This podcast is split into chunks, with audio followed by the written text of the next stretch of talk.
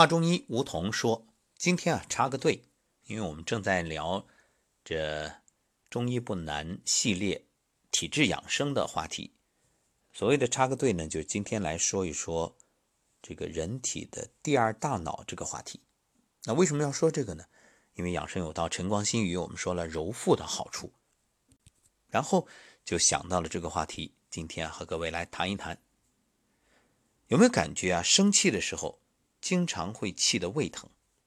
那关于这一点，其实啊，在西方有这样的现代研究发现，说肚子里有大脑。我们讲他山之石可以攻玉。今天啊，咱们虽然是话中医，但是我们就以这个现代医学的研究来做一个阐述，这样呢，也等于是做一个佐证。现代科学研究发现啊，人类很多感知觉啊都是从肚子传出来的信息。为什么？因为肚子里有非常复杂的神经网络，有多少呢？大约一千亿个神经细胞，比骨髓里的细胞还要多得多。通过研究，科学家发现人的肚子能从另一个方面来了解思想。说人体的神经传递物质血清肌百分之九十五都产生于腹部这第二大脑。德国啊有一句俏皮话这样说的：“说肚子里选择最佳方案和做出最佳决定。说这肚子里的神经系统能下意识地储存身体对所有心理过程的反应，当需要的时候就能把这些信息啊调出来，并且向大脑传输。这也许会影响到一个人的理性决定。”哥伦比亚大学的麦克格尔松教授指出。神经细胞综合体这个组织机构存在于人体胃肠道组织的褶皱之中，在神经传感器的帮助下，能够独立于大脑来进行信号交换工作，甚至啊能同样参加学习等智力活动。为肚子提供营养的是神经胶质细胞，这与大脑一样，但是肚子呢是拥有专属于它的负责免疫保卫的细胞。另外像血清素啊。谷氨酸盐啊，神经肽蛋白等神经传感器的存在，也加大了那这肚子与大脑之间的这种相似性。其实，人体里所谓的这个第二大脑啊，有着非常有趣的起源。古老的腔体生物拥有早期的神经系统，这个系统呢，就是生物在进化演变过程中变为功能繁复的大脑。而早期的神经系统残余部分则转变成控制内部器官，比如消化器官的活动中心。在胚胎神经系统形成的最早期阶段，细胞凝聚物首先分裂一部分，形成中央神经系统，另一部分呢继续在胚胎体内游动，直至落入胃肠道系统，转变为独立的神经系统。在此之后啊，在专门的神经纤维迷走神经的作用下，这个系统啊才与中央神经系统建立联系。那么以前呢，人们还将肠道当作带有基本条件反射的肌肉管状体，几乎没人关注它的细胞构造、功能什么的。但近几年，科学实验发现，胃肠道细胞的数量大约上亿个，神经根本无法保证这种复杂的系统与大脑间的密切联系。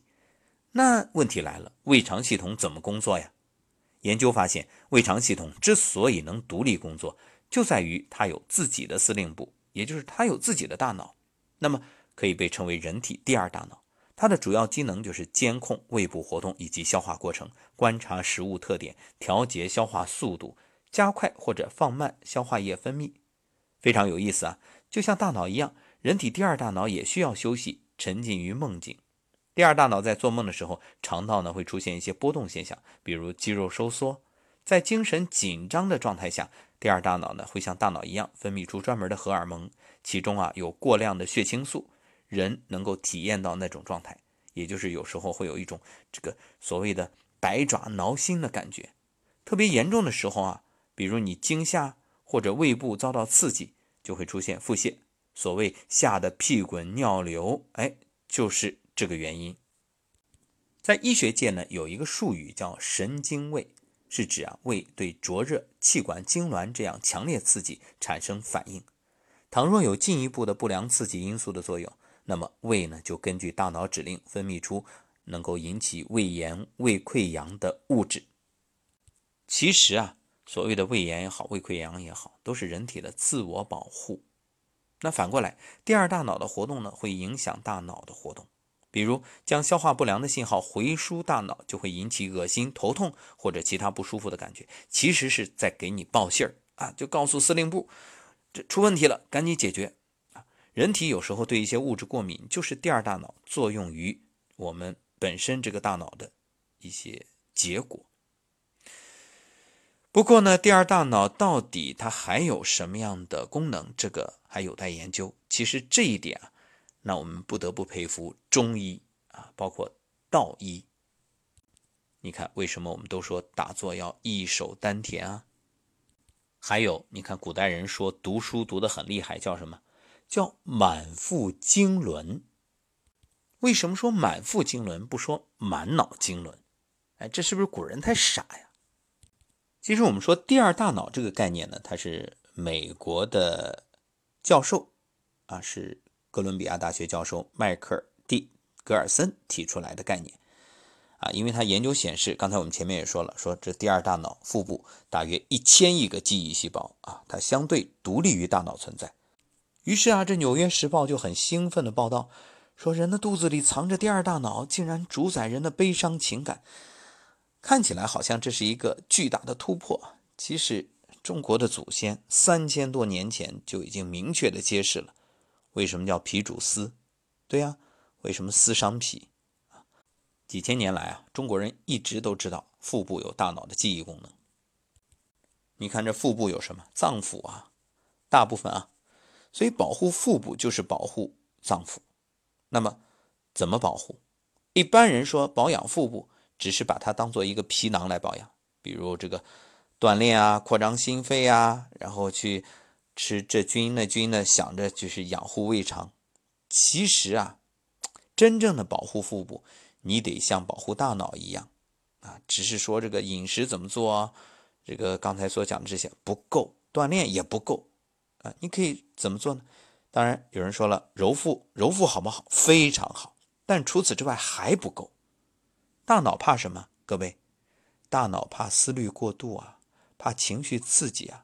所以保护腹部有一点，恰恰是现代人最容易忽视的，就是思虑过度啊，恶劣情绪的伤害。正所谓忧思伤脾，脾在腹部正中央，是后天之本，人的机能都要靠它提供能量。一旦脾虚弱了，人体抵抗各种病邪的能力自然就下降了。所以《脾胃论》说：“百病皆由脾胃衰而生，治脾病可以安五脏。”有没有过这样的感受？你正兴冲冲的吃着饭，突然接到一个电话，一件悲伤的事情，立刻你原本很好的胃口没了，你再也吃不下去了，上什么美食啊都没心思。就是我们说茶饭不思，为什么？而且接下来。一系列的问题发生啊，身体各种毛病，这也不舒服，那也难受。然后呢，如果说这个心结去除了啊，突然这个事儿解决了，哇，胃口变好了，人逢喜事精神爽，胃口大开啊，那吃什么都香，粗茶淡饭没问题，甘之如饴。为什么？就是因为当你听说一些意外事情，神经受到刺激。或者说精神受到这种打击，你的脾土在忧思当中受伤了，那其他脏腑自然也就不堪一击啊，随之一泻千里，溃不成军。这一点啊，《黄帝内经》早有说明。你看，喜伤心，怒伤肝，悲伤肺，忧伤脾啊，或者说思伤脾，然后恐伤肾。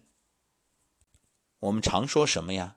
受到一些问题或者麻烦的影响困扰，马上脾气就变得不好了。所谓的脾气不好，就是脾出了问题啊。为什么说脾气？对吧？所以脾一出问题，心火、肝火随之妄动。我们经常会说，有的人啊，说憋了一肚子气，一肚子委屈，一肚子苦水，等等等等。其实这都是在告诉我们，这个肚子有多重要啊。说了那么多，可能你要问了，到底怎么养护我们这第二大脑啊？两句话：第一，心平气和，这个最重要；第二，生活要有良好的习惯，无论饮食还是睡眠。然后，经常揉揉肚子。好，那今天关于人体的第二大脑，我们就聊到这儿。感谢收听，下期节目再会。明天的话中医我们会接着说啊，说血虚如何养生。